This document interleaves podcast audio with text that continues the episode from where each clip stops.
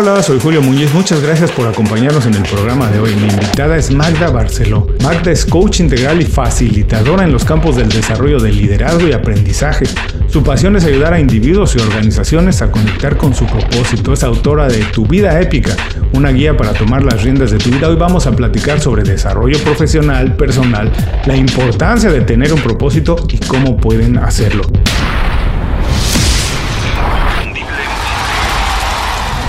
Esto es Inconfundiblemente. Aprende a ser tu mejor versión. Magda, muchas gracias por hacer tiempo para platicar con nosotros. Por favor, para quienes no están tan familiarizados con lo que es tener un propósito, con lo que es tener una coach y con tu trabajo, por favor, brevemente platícanos qué has hecho, cómo has llegado al punto en el que te encuentras hoy y qué estás haciendo actualmente. Muchas gracias, Julio. Encantada de estar aquí con todos vosotros. Ah, bueno, ¿cómo llegué al coaching? Pues al coaching llegué, pues fue un camino así como un poco tortuoso. Yo empecé, yo estudié económicas, muy en contra de, mi naturaleza, porque tengo una naturaleza más bien creativa, artística, pero bueno, cuando era más joven no lo sabía. Y entonces estuve trabajando en el mundo de la empresa, de allí ah, trabajé en el mundo social, ONGs, entidades sin ánimo de lucro. Y a partir de ahí empecé a, trabajar con consultores, consultores que venían a la fundación y nos daban formación, nos daban pues, talleres, y para mí fue como, wow, qué chulo esto de los ah, consultores porque ah, tienen sus horarios, se organizan, trabajan para 50 clientes y me encantó ¿no? esa idea. Me como, uh, y, y, entonces, bueno, pues poco a poco mm, di, di, el salto, poco a poco, no, esto fue radical, o sea, pasé de trabajar en la fundación a trabajar para la fundación como consultora, porque yo tenía pues que, viajar en tren pues hora y media cada día y entonces dije, mira, pues mejor um, salgo y sí, sí, me dijo, ningún problema. Entonces a partir de ahí empecé a trabajar de freelance y, hacía pues consultoría en temas de igualdad, de diversidad, de, desarrollo organizacional un poco y, bueno, empecé a trabajar con grupos. Y, cuando trabajaba en grupos me, gustaba mucho, pues, veía que había un potencial de cambio muy importante, pero siempre me quedaba con el gusanillo ese de, si no se trabaja con los líderes, el cambio no es real. Porque por mucho que las personas de la organización quieran, a este paraguas del líder que si tiene una mentalidad cerrada o la cultura no la quiere transformar, pues no hay cambio.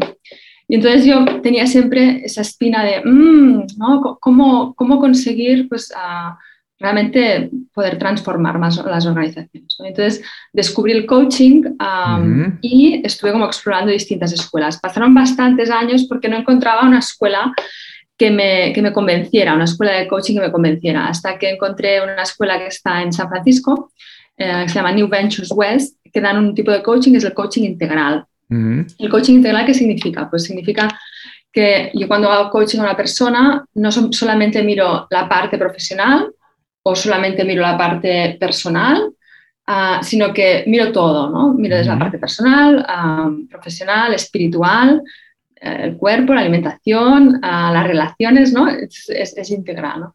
y, se fundamenta en la, filosofía del, filósofo Ken Wilber, y bueno, tiene muchos más, muchas más herramientas teóricas, ¿eh? pero esta es como la base. Y, y, bueno, a partir de ahí para mí fue un descubrimiento, Julio, de decir, wow, qué bonito que es esto del coaching, cómo me gusta y qué bien que se me da, ¿no? Y, entonces fue como muy orgánico, ¿no? También coincidió el tiempo que, estaba viviendo en Estados Unidos, entonces, ah, en, Boulder, Colorado. Allí empecé a, trabajar como coach y luego ya nos, volvimos a España y aquí pues me, me puse a trabajar full time como coach. Ah, trabajo en programas de seis meses, entonces yo no hago sesiones sueltas, sino son programas de seis meses en las que acompaña a una persona durante este tiempo y bueno, pues hay un objetivo, unos, un propósito ah, y a partir de ahí pues pasan cosas muy chulas.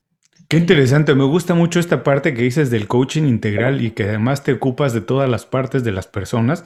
vamos a, quiero ir más adelante a eso, me interesa mucho porque yo siempre también he pensado que, bueno, todo lo que hacemos tiene que de alguna manera repercutir en otras acciones que tenemos dentro de nuestra vida. Yo, por ejemplo, creo que es imposible, o por lo menos en mi caso, trabajar de lunes a viernes en algo y el fin de semana desconectarme de eso y como que fuera otra persona. No, las cosas que hago de manera en mi vida personal, pues también enriquecen mi vida profesional y mi vida profesional enriquece mi vida personal. Creo que todo tiene que estar más o menos ligado y se trata más de tener un estilo de vida, no ser como dos personas. A eso quiero ir más adelante, pero primero quiero regresar a esta parte que me dijiste, que estudiaste económicas.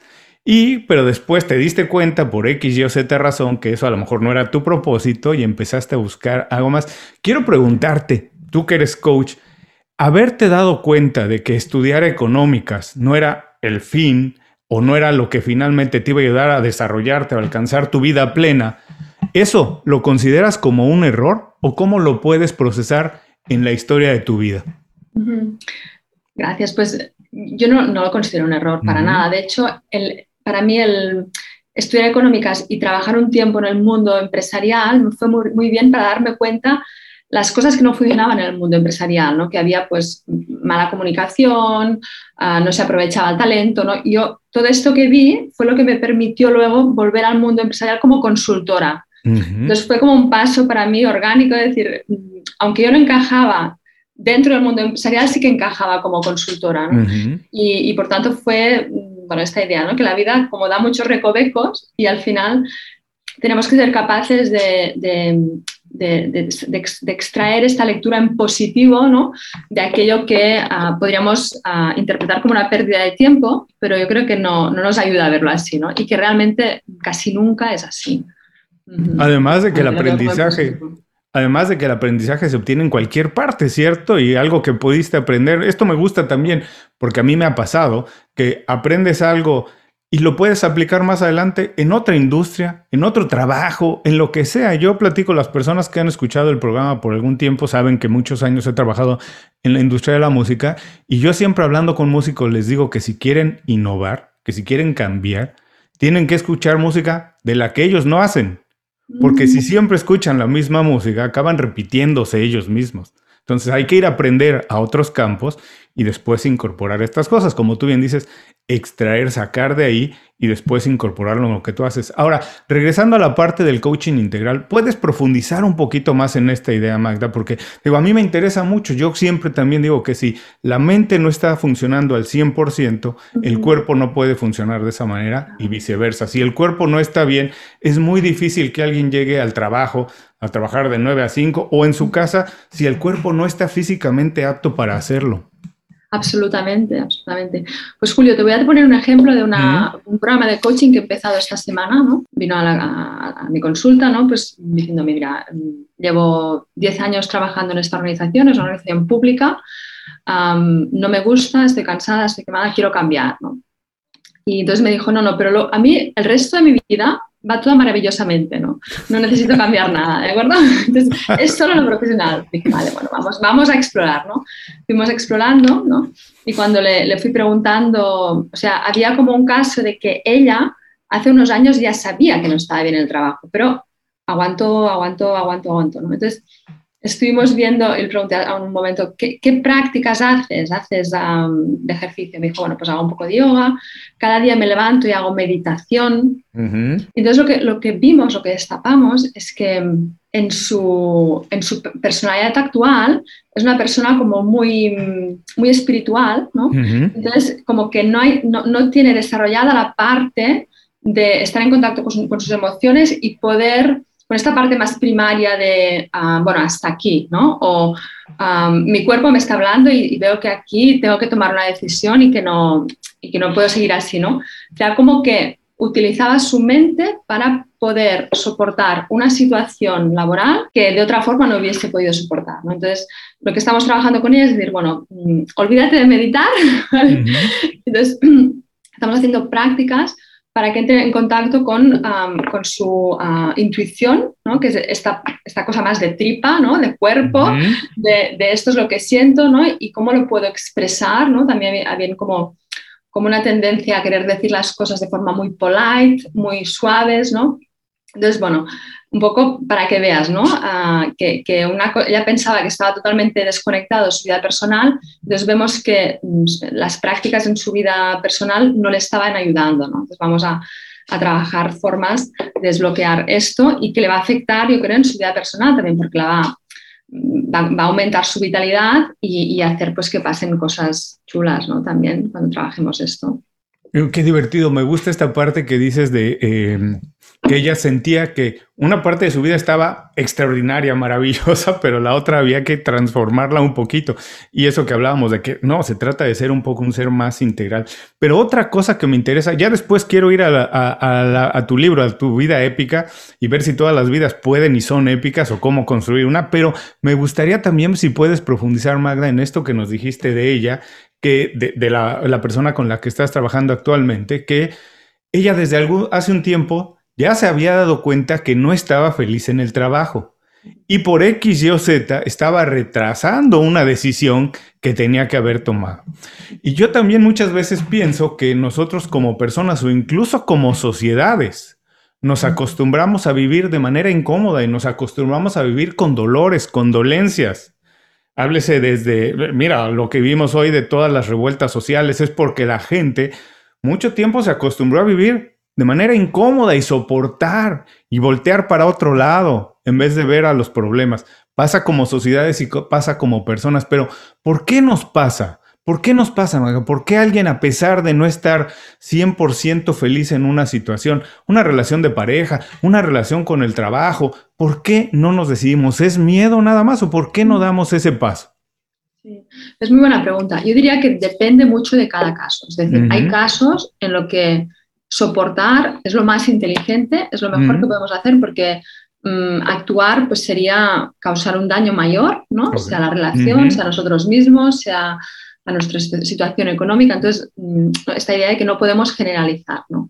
Dicho esto, ¿no? mi interpretación de por qué esto nos pasa, por qué aguantamos más, o, ¿no? y sobre todo cuando hablamos de, de bueno, sociedades ah, ricas, ¿no? o que dices, bueno, los riesgos no son tan grandes como en, otras sociedades, ¿no? ¿Por qué no nos arriesgamos? ¿Por qué aguantamos tanto? ¿no? Mi interpretación es que vivimos desde la mente, estamos desconectados de nuestro cuerpo.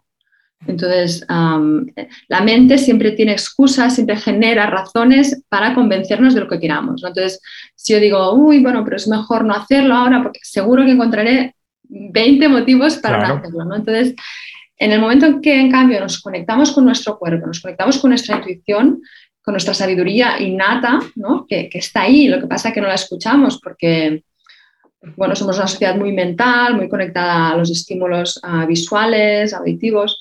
Ah, en el momento en que bajamos al cuerpo, allí encontramos muchas respuestas y también encontramos el coraje de mm, tomar acciones.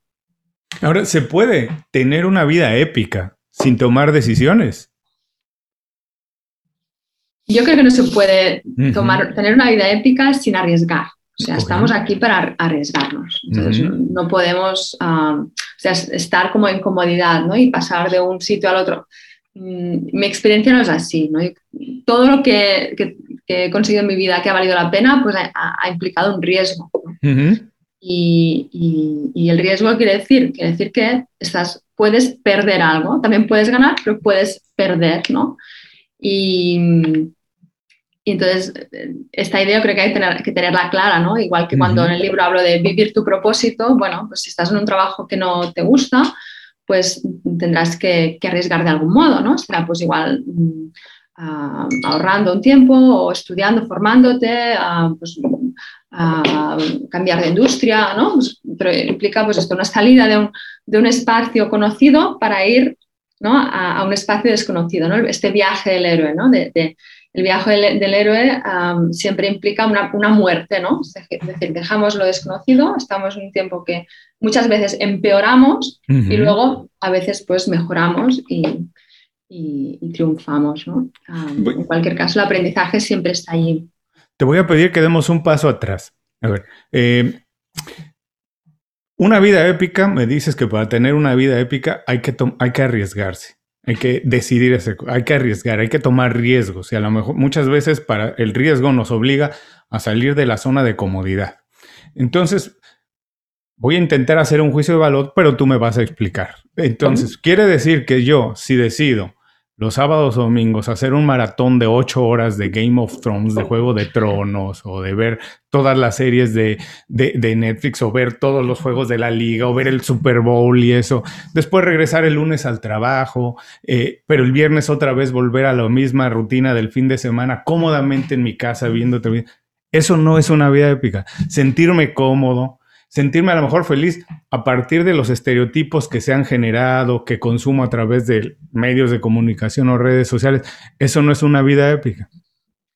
Bueno, yo, yo cuando hablo de vida épica, ¿no? Es como el, título del libro, ¿no? Y es mm, vida épica, bueno, pues suena así, ¿no? Un poco, pero es como hay este escritor, poeta David White, ¿no? Que dice, hay, hay, hay 100 vidas que puedes llamar por el nombre que quieras y solo hay una que puedas llamar tuya, ¿no? Entonces la vida épica yo me refiero a, tu propia vida, ¿no? Entonces, bueno, en el libro básicamente lo que hago es trazo una hoja de ruta, ¿no? Que no es solo acción, acción, acción, acción, ¿no? Porque a veces, también esta es otra cosa de nuestra cultura, ¿no? Que parece que todo tiene que pasar a través de la acción. Y la acción es importante, pero, ah, pero también es importante el ser, ¿no? La reflexión. Entonces, el libro es una invitación a, primero a mirar dentro de ti, ¿no? A mirar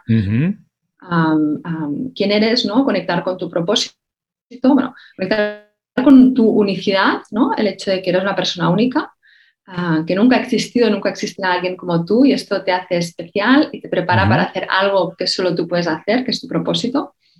Tienes un propósito, ¿no? Que deriva de esta unicidad, esta sería la segunda regla. Y la tercera, el hecho de que eres mortal, ¿no? Porque cuando estamos en esta comodidad que tú describías un poco, ¿no? Es muy fácil olvidarnos de que, oye, estamos aquí de paso y que tenemos los días contados, ¿no? Entonces es como, bueno, estas tres reglas y a partir de allí lo que invito al lector es a, a reflexionar, a iniciar esta conversación sagrada sobre tu propósito, ¿no? y, y, hay muchas formas de entrar en contacto con el propósito de uno, ¿no? Uh, unas con personas que nos conocen bien, que quieren lo mejor para nosotros, ¿no? Otra sería mirar nuestras fuentes de frustración y placer. Otra es con ah, momentos de soledad. La soledad es muy interesante, ¿no? Estar solo y sin estímulos de, ningún tipo, ¿no? Y hacerse estas preguntas, ¿no? Y poco a poco, pues veremos que van, van a ir surgiendo respuestas, ¿no? Mm. entonces, a partir de ahí, lo que hago es, una vez tenemos una idea más o menos de cuál es nuestro propósito, invito al, lector a, preparar su interior, ¿no? hacer como una preparación del interior que tiene que ver con ser, el mejor amigo de uno mismo, bueno, y otras pautas que doy. Y después una preparación del ecosistema exterior, ¿no? que sería pues estas cosas que nos facilitan mm, caminar hacia donde vamos, ¿no? Pues bueno, el espacio, organizar el tiempo, generar recursos y dedicarlos a este fin, relaciones, etcétera, etcétera. De, esto me surgen dos preguntas, dos cosas. Vamos, Voy a intentar, voy a hacer lo más claro posible. Pero primero, em, esta idea de tener un propósito en la vida, de encontrar un sentido más grande, muchas veces digo, vivimos un mundo, no, parece complicado, parece ser un mundo mejor que el de hace 100 años, pero también si empieza uno a ver los detalles, hay personas que, más personas viven con depresión, eh, más personas viven por debajo de los niveles de pobreza, en fin, hay como cosas que nos hacen ver. Es, y entonces pensar en la idea de tener un propósito, un sentido de la vida que a lo mejor sea más grande que nosotros, que nos haga nobles, puede para muchas personas que el día a día ya es de por sí, digamos, hacer la vida épica, puede parecer incluso un poco como un privilegio, como un lujo para algunas ciertas personas. Pero yo vamos a darles la oportunidad a todos, Magda, de decir por qué hoy en día es importante para todo el mundo, para todos, para las personas que viven en el mundo moderno de quien nos está escuchando y que tiene acceso a Internet y tiene un teléfono móvil, celular, lo que sea. ¿Por qué es importante para todos encontrar esto? ¿Por qué debemos dedicarle un tiempo a ello y no nada más vivir la vida? Que sí de por sí ya tiene sus asegúnes, eso no una vida extraordinaria y que sí tenemos todos la oportunidad de conseguirla.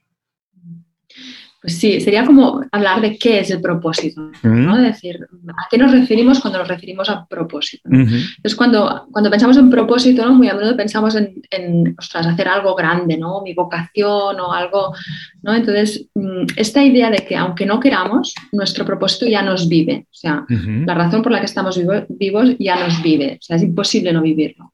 Entonces, ¿por qué yo planteo el libro? No? Pues, porque si además hacemos este proceso reflexivo sobre nuestro propósito, podemos darle más espacio y potenciarlo. ¿Vale? Y, pero, luego sería otra dimensión del propósito, sería que el propósito no es simplemente algo que hacemos, sino que sería algo, sería el cómo hacemos las cosas o el cómo somos.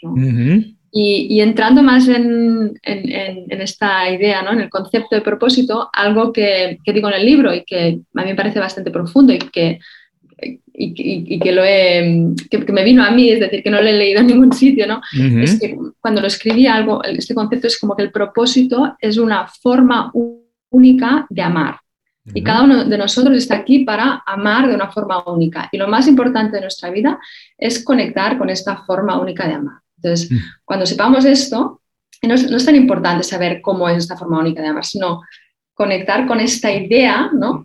Para darnos cuenta que nuestro propósito nos vive a cada momento. Desde el momento en que estamos comprando el pan, a que nos levantamos por la mañana y damos un beso a nuestra pareja, ¿no? Eh, entonces, y también pues trabajando, ¿no? Desde trabajo más sencillo al trabajo más sofisticado. Mm, pero, pero detrás de esta idea de que nuestra vida importa y, que tiene un sentido, ¿no? Es casi darnos, darnos permiso para sentir esto y para, y para potenciarlo, ¿no? O, expandirlo. Me encantó esto que dices, es cierto, que la vida de todos, de todas las personas importa pero muchas veces no nos tomamos el tiempo de, pensarlo. Es, eh, suena un poco complicado, pero incluso porque los mensajes que recibimos por todas partes no nos dan ni siquiera espacio y nos hacen pensar que nuestra vida importa a partir de parecernos a X persona o tener los productos que tiene X persona. Pero de acuerdo a lo que tú nos dices, no, nuestra vida importa porque todos somos únicos y todos tenemos una capacidad distinta o diferente de amar, de amar lo que hacemos, a nuestra pareja, lo que tenemos y todo. Y esto también me hace pensar que hoy en día muchas veces se habla que las personas buscan trabajo o trabajan con personas que tienen más o menos los mismos valores o buscan compañías que tienen los mismos valores, ¿no? Por ejemplo, compañías que donan a, fundaciones que se preocupan por el medio ambiente o donan dinero a fundaciones que hacen trabajo con niños discapacitados o cosas así, o con diferentes aptitudes, en fin. Pero esto también tiene que ver con esa necesidad de nosotros ahora buscar cómo nos relacionamos con el trabajo, con las personas que trabajamos, con en las compañías que trabajamos. Vamos, esto, lo que quiero preguntar es si es hace esto todavía, es un paso adicional, si esto hace más difícil el trabajo de hoy en día, que tenemos que buscar que con quien trabajamos comparta más o menos nuestros valores y en algún sentido contribuya a nuestro propósito. Sí, yo creo que es interesante que lo podamos hacer, ¿no? Y que creo que es un, nivel de complejidad, ¿no? Que, que, más por lo que nos reporta a nosotros es a lo que obliga a las empresas a hacer, ¿no? Para, para retener a, las personas. ¿no? Entonces, yo creo que que es decir, que nosotros estemos en contacto con nuestro propósito y podamos expresarlo en el trabajo, ¿no? obliga a este requerimiento a que las empresas se pongan las pilas y que se den cuenta que de alguna forma las empresas también tienen un propósito. ¿no? De hecho, está el libro de Reinventing Organizations que habla del propósito de las organizaciones y, ¿no? esta idea de que todas las organizaciones tienen, tienen, tienen un propósito, ¿no? más allá de generar dinero, más allá de ganar dinero, que esto es una necesidad, ¿no? Entonces, yo creo que a medida que nuestra sociedad evoluciona, cada vez hay más empresas que ah, inician esta conversación ¿no? en, el seno de la organización que, sirve para la organización para evolucionar y para que las personas de dentro también puedan expresar mejor su ah, propósito. El libro es de, de Frédéric Laloux, ah, no sé, lo digo por si a alguien le interesa. Y les vamos a las personas que están ahora manejando, haciendo ejercicio, no se preocupen, regresen a las notas del programa y dejaremos el enlace directo al libro que nos acaba de mencionar Magra. Pero Magra, esto que acabas de decirnos también es muy bonito en el sentido de que pone un poco más la responsabilidad y el peso en las compañías y las personas, los trabajadores, eh, deberíamos de aprender a valorarnos un poco más y pensar esta idea que la compañía ahora tiene que hacer más para retener al talento que vale la pena retener en las compañías. Y que si nosotros eh, nos valoramos más, a lo mejor tenemos mejores oportunidades, pero eh, me, suena, es muy bonito, pero al mismo tiempo me parece que es difícil encontrarlo en el mundo, aunque sí las compañías tienen ahora más propósito y tienen esta intención de retener al talento a partir no únicamente de ser, de remunerarlos bien, sino de tener otros valores. Eh, todos los mensajes que se ven en el mundo, regreso a la idea de las redes sociales o los medios de comunicación, es que las personas no valen por eso, que la mayoría de las veces las personas valen en el sentido en que son aceptados porque consumen X producto, porque se parecen más a X persona, pero no necesariamente porque se asumen valiosos por ser individuos distintos. Puedes profundizar en esta idea de que no, de que tal vez el valor de cada quien es ser diferente al resto de las personas y por eso las compañías, las organizaciones los tienen que valorar más. Sí, está esta idea, ¿no? Que también aparece en el, libro de, la LU, ¿no? Es como esta idea del, propósito de la organización y el propósito personal, ¿no? Tienen que interseccionar, ¿no? Entonces, esta idea de, que cada persona tendría que buscar esta intersección, ¿no? Tendría que llegar a la organización y decir, bueno, mi propósito es este, ¿no? ¿Cuál es el propósito de la organización? ¿No? ¿Se suman o no? Si no se suman, pues me voy y si se suman, pues perfecto, me quedo, ¿no? Más allá de esto, ¿no? creo que también nos podemos olvidar o nos podemos uh, sobrefocalizar en el, en el qué hacemos y olvidarnos del cómo. Entonces, esta idea de que, ah, en mi experiencia ¿no? y con las personas a las que acompaño a través del coaching, ¿no? muchas personas me dicen es que eh, no encajo en esta empresa o no, está alineada con, con mi propósito. Es decir, es responsabilidad de cada uno Mm, intentar expresar el propósito de uno en la organización. Y a veces ni, tan siquiera lo intentamos, ¿no? porque pensamos que no se ha aceptado, que no se tendrán cuenta, ¿no? pero ah, cuando, cuando nos damos permiso para hacerlo, muchas veces se pueden hacer muchas más cosas de las que nos hubiésemos pensado, ¿no? sobre todo desde el cómo. ¿no? Esta idea de que podemos expresar nuestro propósito en cada interacción con nuestros compañeros de trabajo, ¿no? Si estás de cara al público, ¿no? Bueno, pues la forma en cómo atiendes a otra persona, puedes estar viviendo tu propósito o no, lo puedes estar negando. ¿no? y, luego otra idea del propósito que me gustaría hablar es esta idea de que tu propósito o el propósito de cada uno siempre tiene que ser bueno para uno, pero también para todo el mundo. es decir, si no es bueno para ti y para el resto de personas, no es, no es un buen propósito. Claro. Entonces, ah, bueno, sería como, como quedarnos con esta noción de, propósito amplia, ¿no? muy, muy vinculada a un cómo, a una forma de hacer las cosas, no tanto a un qué, y al que podemos abrirnos con nuestra actitud, con nuestro corazón, con nuestras ganas, con nuestra ilusión, ¿no? En muchísimos espacios vitales. No te voy a dejar escapar así de fácil. Ya has hablado mucho de ello, pero quiero hacerlo mucho más fácil para las personas que nos están escuchando. Porque muchas veces cuando hablas con alguien pero ¿qué te mueve? ¿Qué te apasiona? ¿Qué te hace sentir más allá de, de, tu ser? En fin, muchas veces la respuesta es, es que no se me ocurre nada, no sé, como que les cuesta de repente mucho trabajo a las personas pensar a lo mejor con un pensamiento un poco lateral, de manera creativa podemos darle dos o tres pequeñas ideas de cómo empezar para alguien que a lo mejor no se ha dado cuenta todavía cómo encontrar el propósito, el sentido. ¿Qué deberían hacer? Dos o tres pequeñas ideas de algo que puedan hacer mañana mismo, que ellos mismos, hoy que están manejando, pues decir, hoy en la noche cuando llegan a la casa, ¿qué deberían de hacer? Algunas pequeñas ideas para empezar a ayudarlos a encontrar esto. Pues sí, por ejemplo, un, dos pautas muy sencillas sería mirar a aquellas fuentes de placer, que es aquello que que, les da placer y que lo hacen sin, sin, querer, ¿no? Son estas cosas que haces sin querer, ¿no? Por ejemplo, mm, en un programa de coaching a una, chica que estaba como muy perdida con su propósito, ¿no? Pues no sabía, no sabía, entonces fuimos, vale, ¿qué es lo que te gusta, no? Entonces fuimos un poco explorando y ella me decía, bueno, pues mm, yo es que algo que me gusta es que hago las, los reportajes fotográficos de, toda mi familia, ¿no? Y me gusta organizar los eventos y, que, cada invitado tenga su detallito, ¿no? Entonces fuimos, ella ya lo hacía, lo hacía gratis, ¿no? Entonces vimos que la organización de eventos era algo que, bueno, que es que lo hacía Naturalia, ¿no?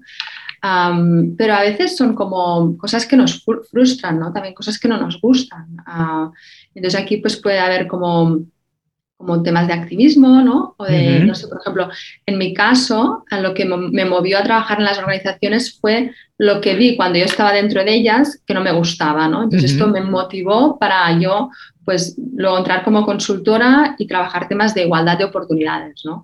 Cuando en España, pues, no había nada de esto y justo había salido una ley nueva, ¿no?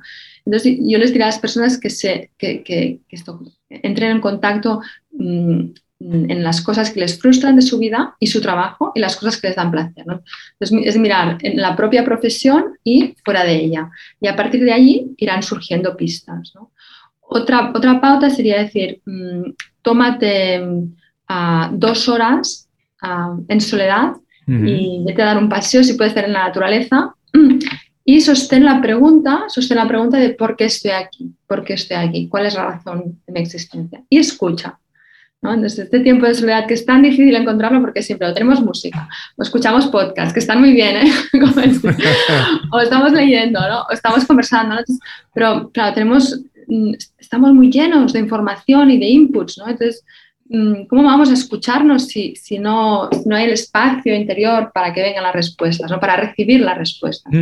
Entonces, estos espacios de soledad son como regalos ¿no? que, nos, que hacemos nuestra alma para cultivar esta conversación, ¿no? la conversación del por qué estamos aquí y cómo queremos vivir nuestra vida. ¿no? Y aunque, tenga, aunque sepamos cuál es nuestro propósito, periódicamente tenemos que revisarlo porque la forma de expresar el mismo va cambiando. Entonces es como decir, vale, yo sé que mi propósito tiene que ver con esto, pero ¿lo tengo que seguir expresando así o, mm. hay una forma mejor, ¿no? diferente que, es mejor para esta nueva etapa? ¿no?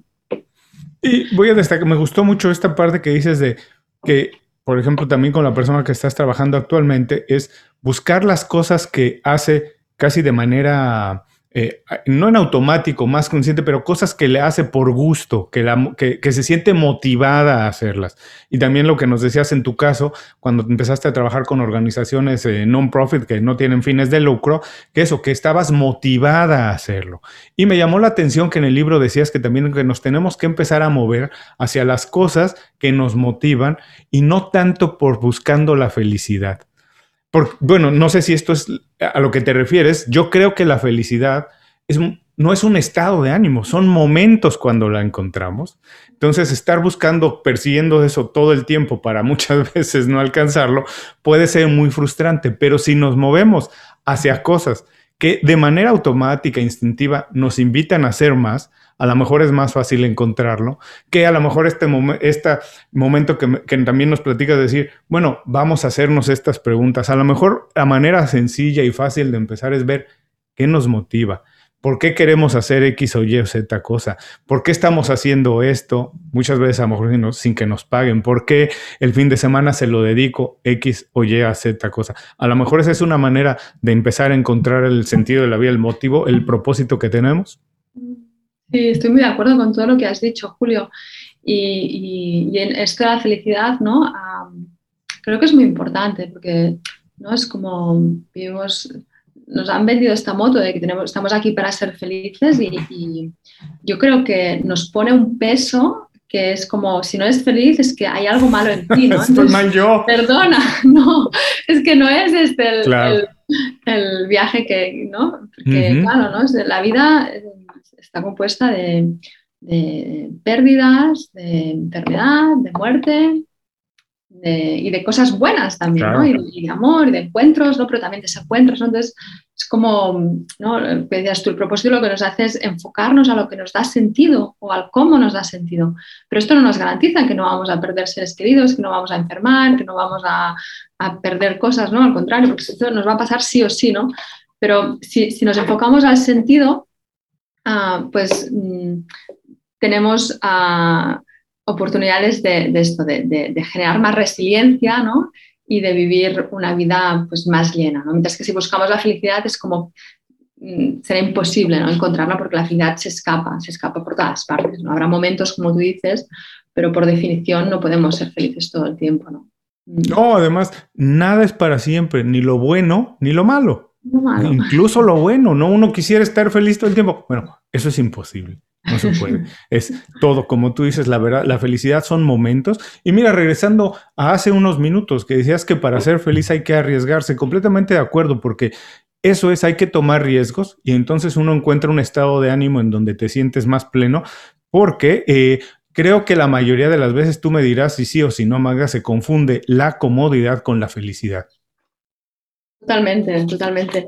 Ah, la comodidad es, bueno, es un estado esto, como anestesiante, ¿no? Ah, cómodo, ¿no? Pero también como que nuestra vitalidad baja, ¿no? Cuando estamos muy, muy cómodos, ¿no?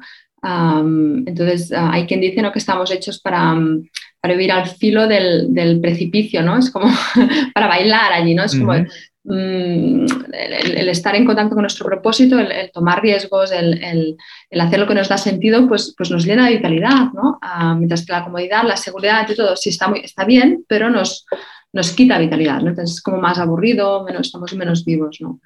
Y, un poco, ahora estaba mirando en el libro, ¿no? Que una cita que tengo de, de, de Víctor Frank, ¿no? Que es el sobreviviente de los campos de concentración uh, nazis, ¿no? De, en, su libro El hombre en busca de sentido, ¿no? que decía que, que las personas que, que tenían un, un, propósito ¿no? después del campo de concentración fueron las que encontraron los recursos internos para superarlo. ¿no?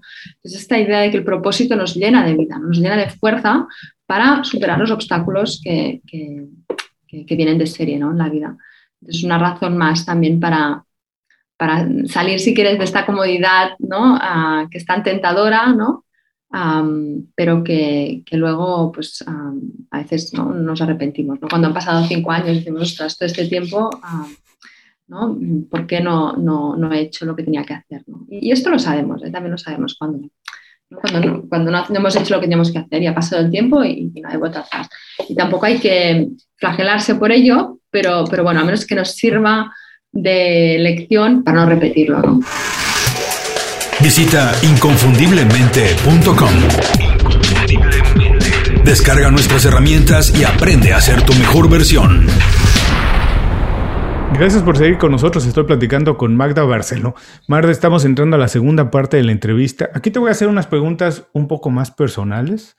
Eh, a lo mejor son más cortas, pero lo que quiero descubrir es a esa Magda, la que descubrió su verdadero propósito y cómo lo hizo, para que de ahí algunas personas eh, tomen algunos ejemplos, ideas y a lo mejor lo puedan no em, eh, robar, pero adaptar a su vida propia, hacerlo a su propio estilo. Lo primero que quiero preguntarte es, ya me dijiste, me gustó mucho esto que nos platicaste también, que una persona con la que estás trabajando estaba meditando pero a lo mejor no es lo que necesitaba en el momento. Y curiosamente, la meditación es uno de estos hábitos que todo el mundo recomienda, ¿cierto? Medita y se va a resolver muchísimas cosas. A lo mejor no es lo que se necesita en el momento, porque cada uno somos distintos, pero en tu caso, Magda, ¿cuál es el hábito personal que a lo mejor es muy fácil adaptarlo, que tú consideras que es el que más te ha ayudado a conseguir los logros que has alcanzado? El hábito personal que más me ha ayudado. Hmm. Es interesante. Bueno, yo diría el, yoga. El camino del yoga me ha ayudado mucho. Entonces, yo hace muchos años ya que practico yoga y el yoga es una forma de meditación, a lo que lo decías, es meditación en movimiento y, lo que nos hace, ¿no? Es como decíamos, hablábamos antes del cuerpo, ¿no? El cuerpo es, es, nuestro templo, ¿no? Y ahí están muchas respuestas, ¿no? Entonces, a mí el yoga me, me ha ayudado mucho, ¿no? Me, me, ha hecho muy resiliente, me ha, me ha puesto en contacto con mi intuición, ¿no? Y este, juntamente con otro, que, que también es muy sencillo, que es, um, esto lo descubrí uh, en el libro uh, The Artist's Way de Julia Cameron, ¿no? y llama las morning pages, ¿no? y es levantarte por la mañana y escribir flujo de conciencia, es decir, lo primero que te salga, uh, rollo mental y vomitarlo allí sin intentar escribir nada bonito, escribir dos o tres páginas y, y luego a la semana releerlo, ¿no? porque yo, esto antes lo hacía, pero con, con Julia aprendí que releerlo, entonces al releerlo empecé a encontrar muchas cosas, ¿no? empecé a, descubrir mi, diálogo mental, vi que también escribía poemas, que me gusta la escritura, ¿no? Y fue, entonces bueno, estos dos hábitos yo los animo a que cualquiera los practique. Y mira, además, la verdad es que los dos no se necesitan nada más que empezar. No, no, se necesita mucho más. Cualquier persona que tiene un teléfono celular hoy puede encontrar una aplicación para hacer yoga. Además, quiero comentar esto: es, eh, tú sabes esta teoría del péndulo, ¿no? Las cosas empiezan y, y, van desde un lugar hasta el otro y empiezan a caer en el centro. Hace años el yoga era como visto para privilegiados o para hippies que vivía nada más ahí en una comuna y la incluso yo me atrevo a decir que era visto como algo menor, como que no era un ejercicio, como que no era algo que, que ayudaba al cuerpo, pero cualquier persona que alguna vez ha intentado, ni siquiera practicado, que ha intentado practicar yoga, sabe el esfuerzo y de verdad que lleva tu cuerpo a unos límites impresionantes. Parece que no, Visto desde fuera, parece que no, pero cuando uno empieza a practicar yoga, empiezas a sentir que eh, te empiezan a doler músculos del cuerpo que no sabías ni siquiera que existían. Así que de verdad, cualquier persona que nos está escuchando puede empezar a practicar yoga y hacer esta práctica que también nos dice María, de levantarse en la mañana y antes de ver cualquier cosa, de ser, intentar ser creativo, nada más empezar a escribir lo que se nos ocurre y revisarlo con tiempo. De verdad es que sí, las cosas cuando tomas distancia, se ven de manera distinta y hay mucho de nosotros en ello.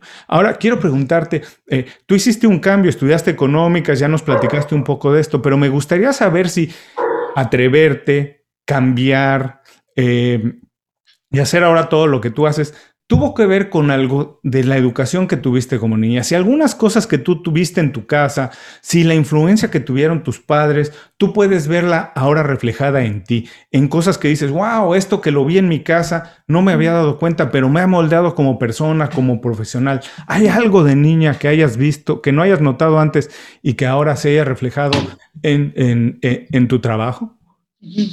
Pues muchas cosas, sí, pero para decir un par, ah, bueno, una sería la lectura. En mi casa, sobre todo mi padre era es, un, lector muy ávido, entonces yo también, bueno, seguí su ejemplo y, siempre he leído mucho, ¿no? Entonces para mí los libros ah, me han abierto universos, ¿no? Y cuando estaba en, Inglaterra ah, me fui...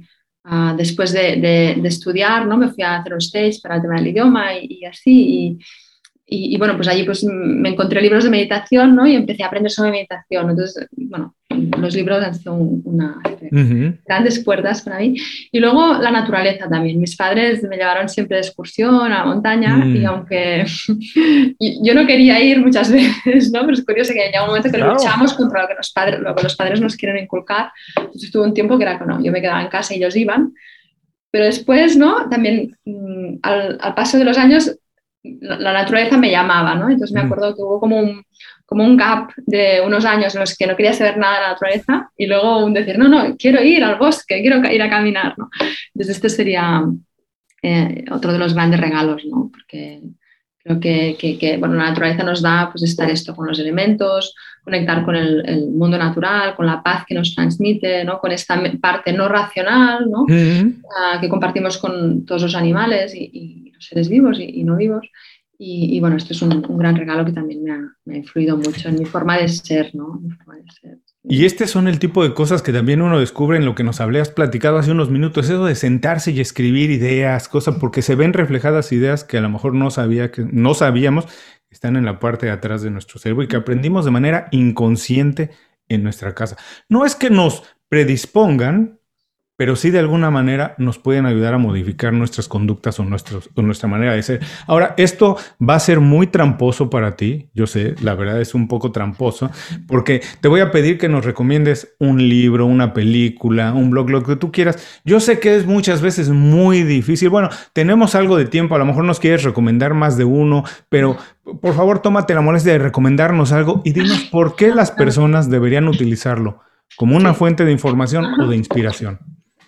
A ver, un podcast. Hay un podcast del que soy absolutamente fan. Es el podcast de Tammy Simon de Insights at the Edge, ah, de la productora Soundstream.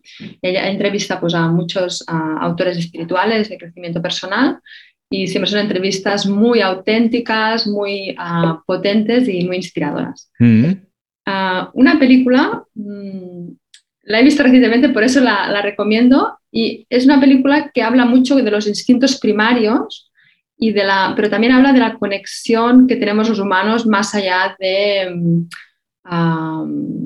una conexión muy básica, ¿no? muy primaria, pero a veces cuando, cuando evolucionamos tendemos a olvidar estas partes más primarias, ¿no? como esto que decía antes, esta persona a la que acompaño, ¿no? y es muy importante. ¿no? Ah, pues no olvidarnos de esta parte pues más física, más ah, directa, más sensual, si quieres. Esta película se llama De óxido y de hueso. Es una película francesa que ya tiene unos años, pero a mí me impactó y me gustó mucho.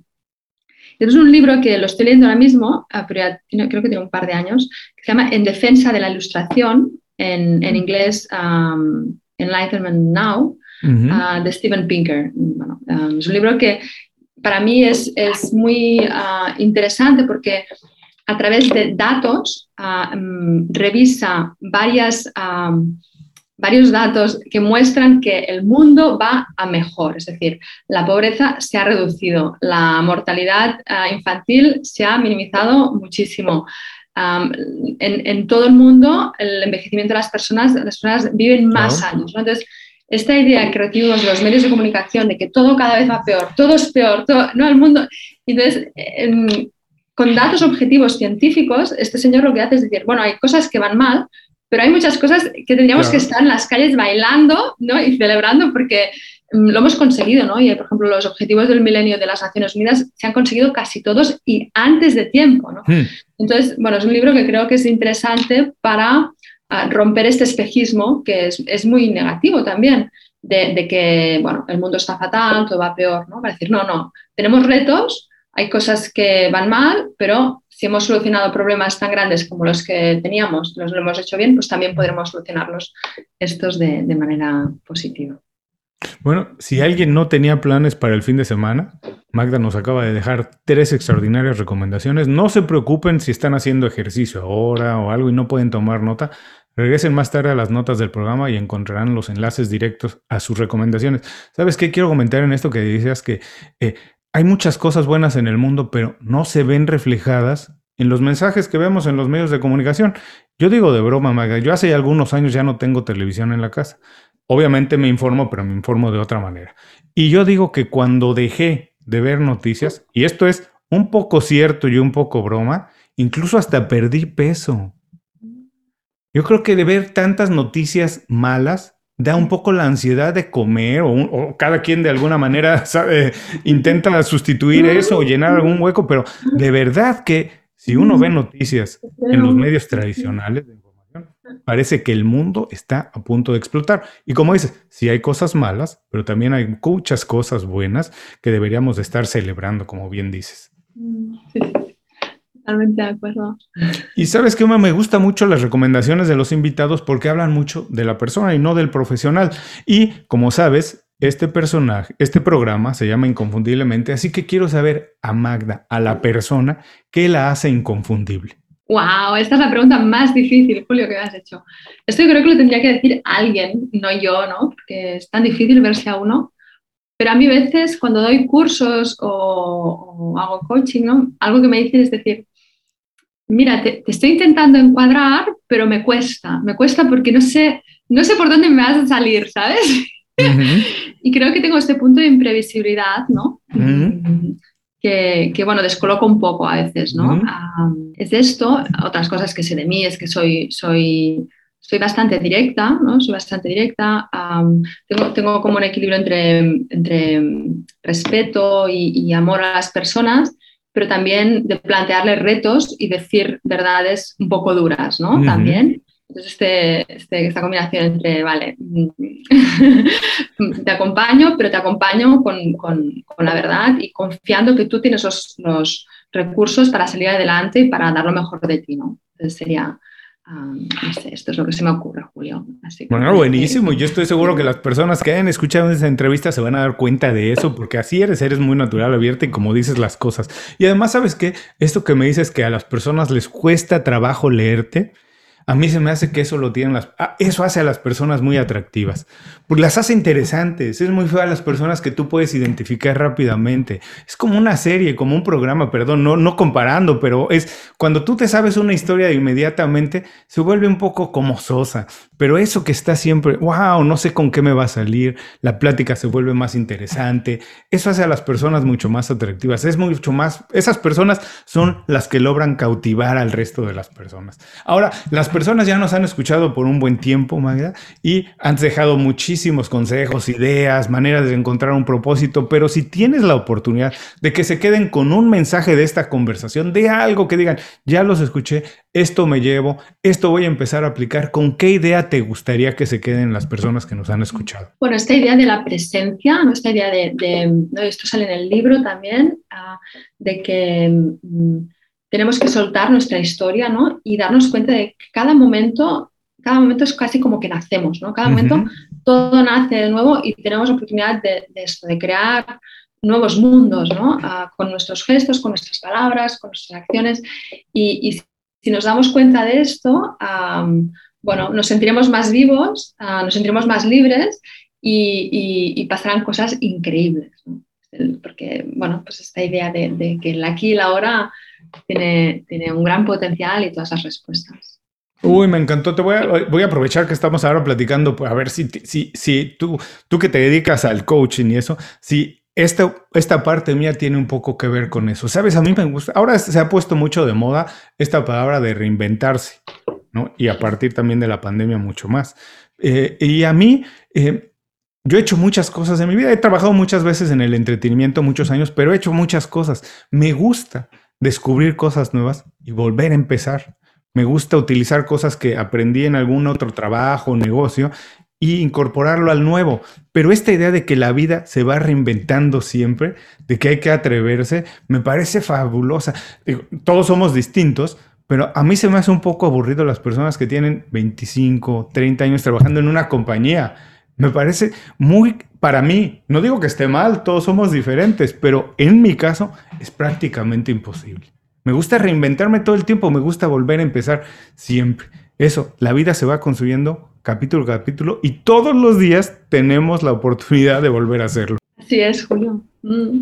Oye, pues muchísimas gracias por dedicarnos tiempo. Antes de irnos, por favor, dinos, ¿dónde podemos saber el trabajo que estás haciendo? ¿Dónde podemos saber más de ti? ¿Dónde podemos ponernos en contacto contigo? ¿Saber más de tu libro? ¿Dónde podemos hacerlo? Pues tengo, tengo una web que es magdabarcelo.com. Ah, allí está, bueno, pues ah, mi, ofrecimiento de coaching.